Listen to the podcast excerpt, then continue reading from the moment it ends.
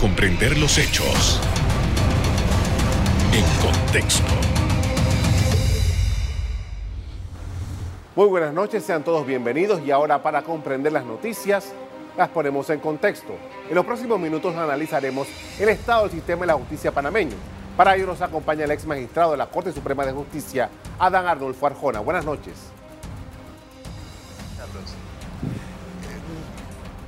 Hay una situación, clima en Panamá con relación al tema de la justicia, porque hay una serie de situaciones que no han, no han, satisfecho a la población. ¿Qué evaluación hace para empezar del actual momento en que nos encontramos?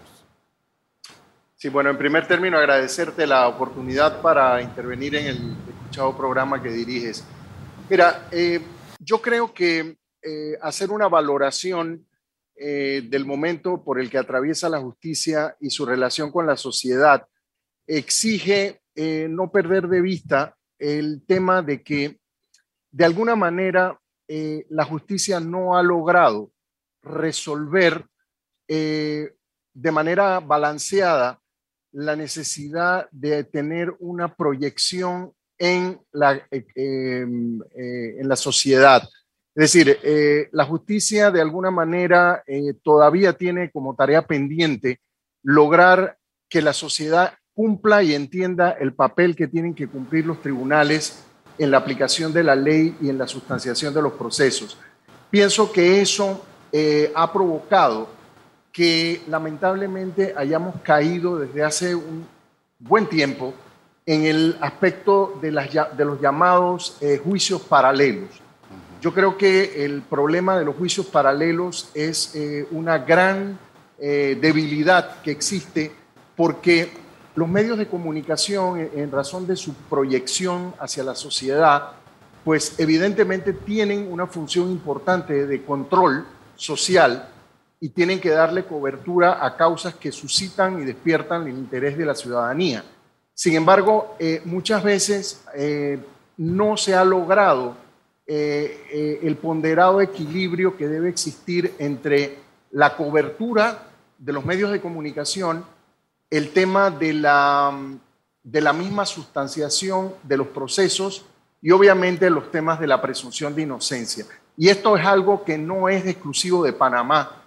Eh, en muchas ocasiones, y me viene a la mente, la situación que se suscitó particularmente en la jurisprudencia norteamericana, eh, por allá por el año 66, eh, la Corte Suprema de los Estados Unidos dictó un, célebre, una célebre decisión del caso llamado Shepard eh, versus Maxwell, en la que el problema central que provocó la decisión estaba justamente en un proceso que dio como resultado la anulación de un fallo que se había dictado dentro de un proceso penal en el que el acusado era un eh, religioso, el reverendo Sam Shepard, al cual se le había acusado de asesinar a su esposa, que estaba embarazada.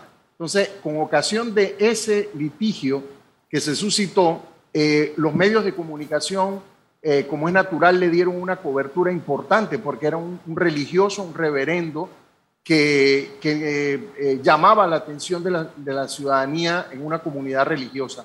Y lo que sucedió fue que em, eh, no se manejó bien el tema de la cobertura judicial frente al respeto a la presunción de inocencia, que dio como resultado, como te cuento, esa decisión en el año 66 de la Corte Suprema de los Estados Unidos, en la que se anuló el proceso y hay una frase muy interesante del, magistrado ponente en el, fallo donde dice, mire, los juicios no son como las elecciones, no se ganan en la radio, ni en los periódicos, eh, ni en los mítines.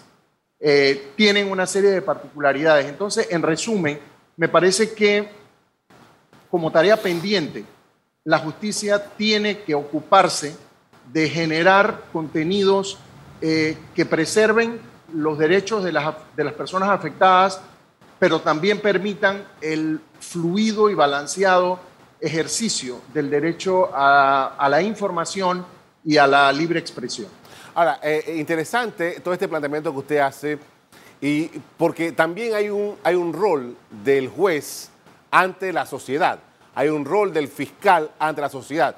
Eh, eh, por ejemplo, en el sistema de Estados Unidos, el fiscal representa al pueblo, así es como lo plantea el, el, sistema norteamericano. Ahora bien, para, para, para los efectos de entendernos, ¿no? el sistema de justicia, el pueblo, los medios de comunicación, ¿cuáles serían las alternativas para que todos estemos en, la misma sintonía para poder darle al público que tiene el derecho de saber la información que necesita? Sí, yo, yo quizás este, em, recaería en una primera aproximación en eh, el que el sistema de justicia entienda, comprenda la necesidad que tiene de formular una política de comunicación desde su perspectiva eh, muy, muy especial.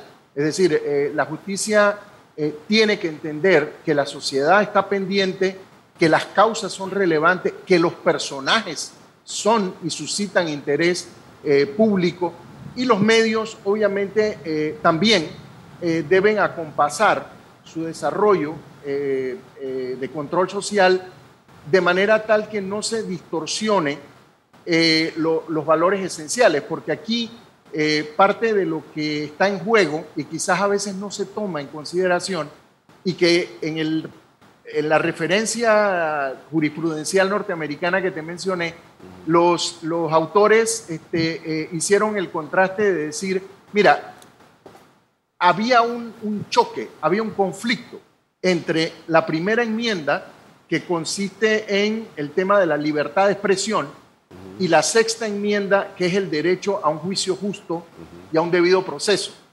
Y además, ya con el paso del tiempo, hay que agregar eh, que cualquier persona acusada tiene el derecho a que se le preserve eh, la presunción de inocencia y su derecho al buen nombre.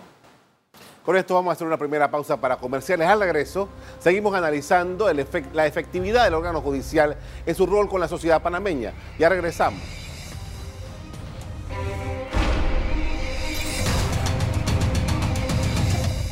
Estamos de vuelta con el ex magistrado de la Corte Suprema de Justicia, Adán Arnulfo Arjona, poniendo en contexto la Administración de Justicia panameña.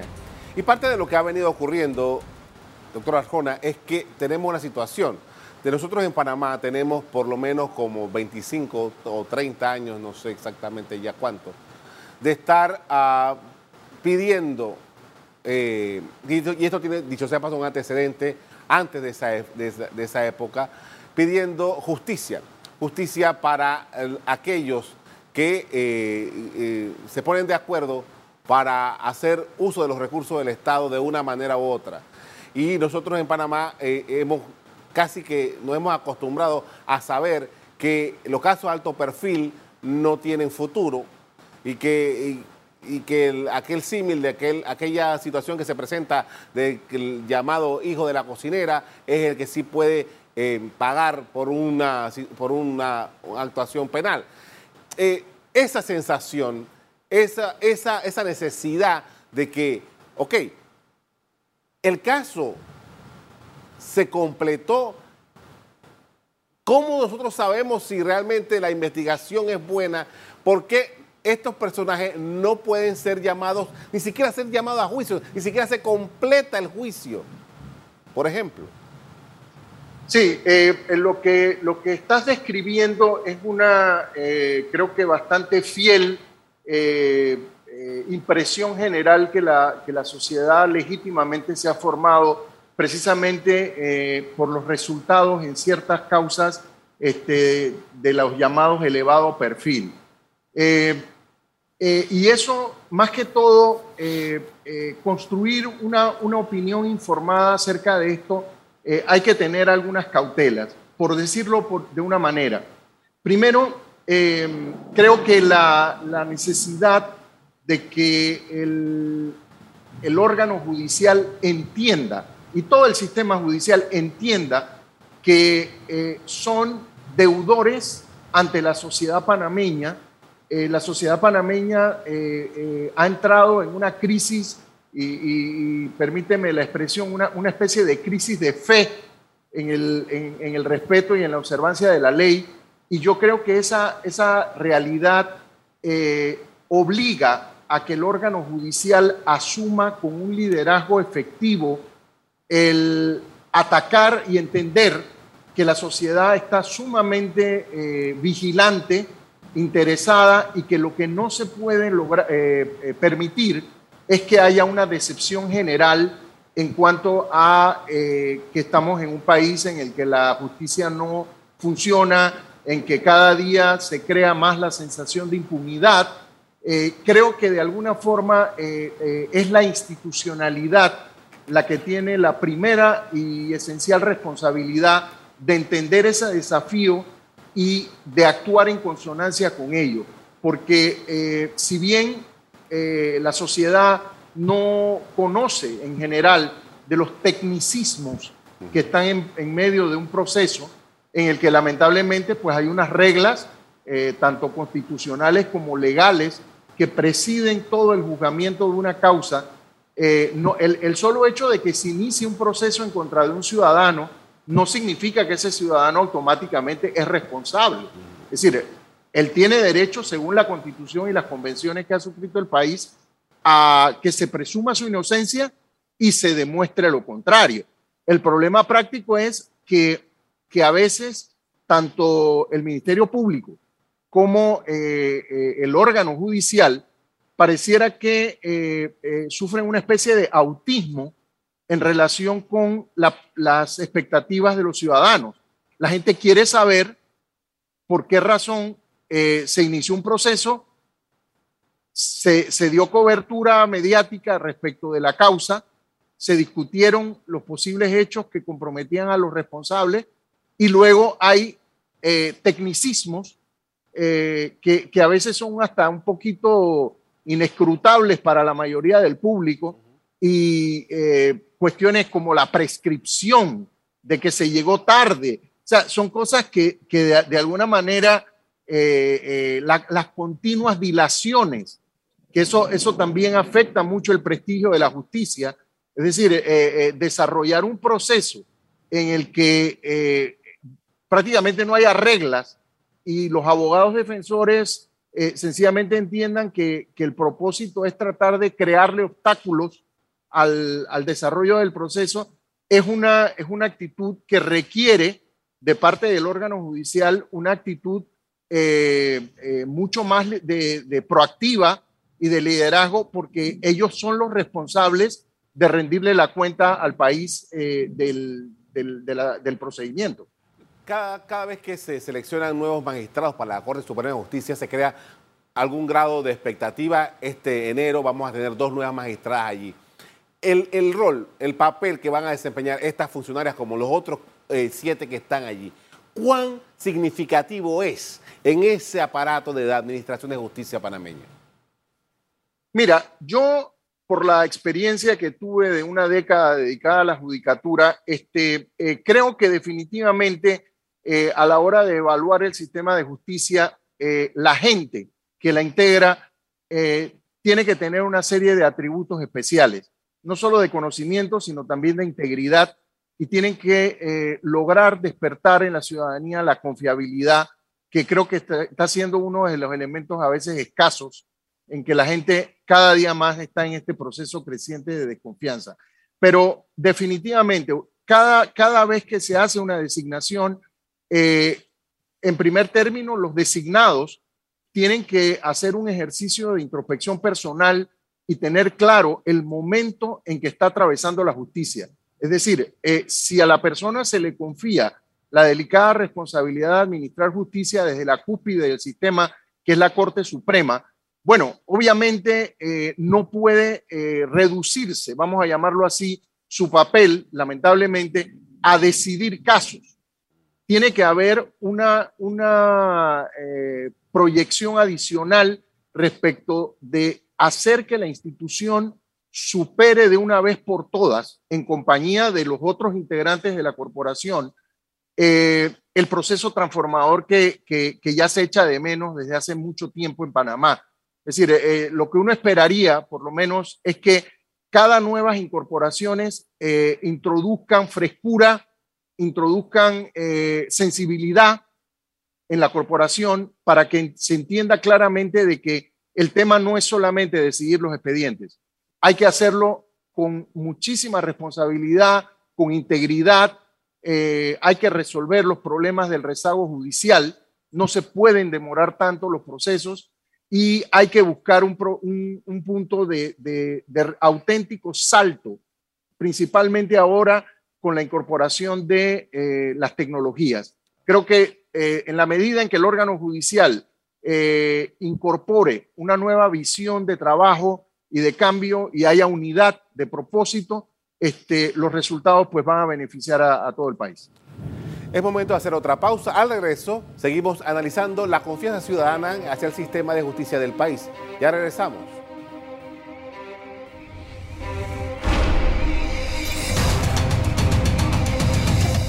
En la parte final estamos de regreso con el ex magistrado de la Corte Suprema de Justicia, Adán Arnold Farjón, hablando sobre justicia. Y hay organismos internacionales que nos han estado exigiendo a Panamá desde hace ya varios años una serie de actuaciones en materia de justicia y sobre todo de delitos muy graves que tienen que ver con el lavado de dinero. Eh, en el día de hoy, un ciudadano panameño compareció ante un magistrado en los Estados Unidos, en un, en un, tribunal federal de los Estados Unidos, por un caso que se suscitó en Panamá, un caso de corrupción que se suscitó en Panamá. Nosotros aquí en Panamá tenemos un voluminoso expediente sobre ese caso que, si Dios quiere, se va a ver en julio del otro año. Eh, hay una presión internacional en Panamá y hay países como Estados Unidos que están atendiendo nuestros propios problemas. Eh, ¿Eso cómo nos deja? Definitivamente, Carlos. Eh, yo creo que ahí, ahí radica un tanto la naturaleza del desafío institucional que tiene la justicia. Es decir, si bien hay que entender que ya en este tiempo eh, el, sistema judicial no puede eh, actuar o concebirse como una pequeña parroquia de aldea, tiene que entender que estamos en, una, eh, en, un, en, un, plano de interrelación y colaboración internacional contra el crimen y la lucha contra la impunidad. Panamá tiene una serie de responsabilidades como miembro del concierto internacional en el que tiene que tener un, sistema de justicia decente y efectivo. Eh, y, lo, que señalas, es decir, es un poco eh, descorazonador eh, ver que tareas que tienen de alguna manera que ser cumplidas por los tribunales nacionales, este, precisamente por esta situación de interdependencia internacional, el, el, país que no eh, atienda la investigación de, asuntos de elevada eh, complejidad y, importancia, pues viene otro sistema judicial mucho más eh, efectivo y asume la competencia y echa adelante una investigación para sancionar en la medida que lo acredite, pues las distintas infracciones a la, ley penal. Panamá no puede permanecer ¿cómo decirte?, desentendido de esta realidad, porque definitivamente que eso está de por medio un elemento importante que es la crisis de reputación. Es decir, Panamá no puede eh, mirar para otro lado, eh, desentenderse. principalmente hay, hay temas este, que, que, afectan al sistema de justicia, pero, pero también que son los relativos a las tareas de colaboración internacional. Es decir, las peticiones que hacen otros estados para que la República eh, colabore brindando información y lamentablemente eh, eh, se dilata o se contesta de manera insuficiente. Todo eso va creando una atmósfera que, que la comunidad internacional de alguna manera se va inclinando a pensar que pues Panamá no es un país que está colaborando en eh, la persecución de los delitos. Y yo creo que definitivamente que esa reputación no la podemos cargar porque nos va a traer muchísimas desventuras y, graves problemas de carácter económico. Es decir, eh, Panamá eh, siempre, siempre lo he, lo he podido señalar cuando, cuando abordo este tema, es que aquí tenemos que tener claro que la, la fortaleza o la institucionalidad judicial de un país es casi que, que un, un activo que tenemos que proteger y cuidar. El verdadero capital del, del, sistema de justicia es su credibilidad, su confianza y que la gente tenga la certeza de integridad de sus miembros. Por eso es que eh, uno no puede eh, manejar esto o, apreciar esto a la ligera. Es necesario que Panamá, no solo para efectos de nosotros los panameños, sino también como obligaciones hacia la comunidad internacional, tenga un sistema de justicia efectivo, no sea eh, un simple rey de burlas, que, un, parapeto en el que al final este, todo el mundo queda riéndose, no pasa nada. Eso, eso eso hace mucho daño y, es difícil cambiar luego la, perspectiva de opinión que la comunidad se forma de un Estado que no está siendo efectivo en, tareas, eh, en el combate de, conductas que afectan a toda la comunidad internacional. Es decir, una persecución de lavado de dinero, de corrupción, de, trasiego de, estupefacientes, todo eso eh, compromete al Estado en la forma como la atienda eh, ante la comunidad internacional. Antes de empezar el programa estábamos hablando un poco sobre esto. Eh, ¿Existe en Panamá el liderazgo necesario, el liderazgo político, el liderazgo eh, social, para que de una vez por todas estos elementos sean considerados y tengamos un Ministerio Público y un órgano judicial que funcione de acuerdo con la expectativa de la sociedad y de, y de esto, del cumplimiento de las normas más elementales de, internacionales sobre justicia?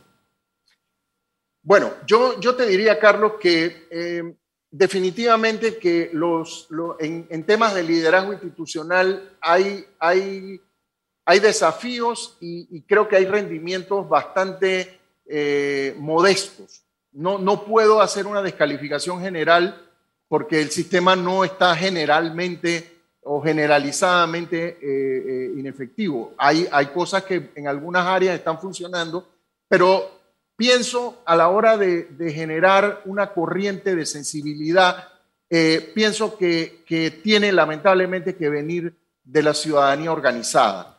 Es decir, eh, la, sociedad es la que tiene que exigir la adopción de liderazgos por parte de los responsables del sector justicia para que evitemos caer en, la sensación generalizada de decepción y falta de efectividad. Le agradezco mucho, doctor, por habernos atendido esta noche para hablar sobre este tema tan importante, muy amable. Muchas gracias, Carlos. Un informe sobre derechos humanos emitido por Estados Unidos a finales de marzo de este año calificó a la justicia de Panamá con varios problemas. Hasta aquí el programa de hoy. A ustedes les doy las gracias por acompañarnos. Me despido invitándolos a que continúen disfrutando de nuestra programación. Buenas noches.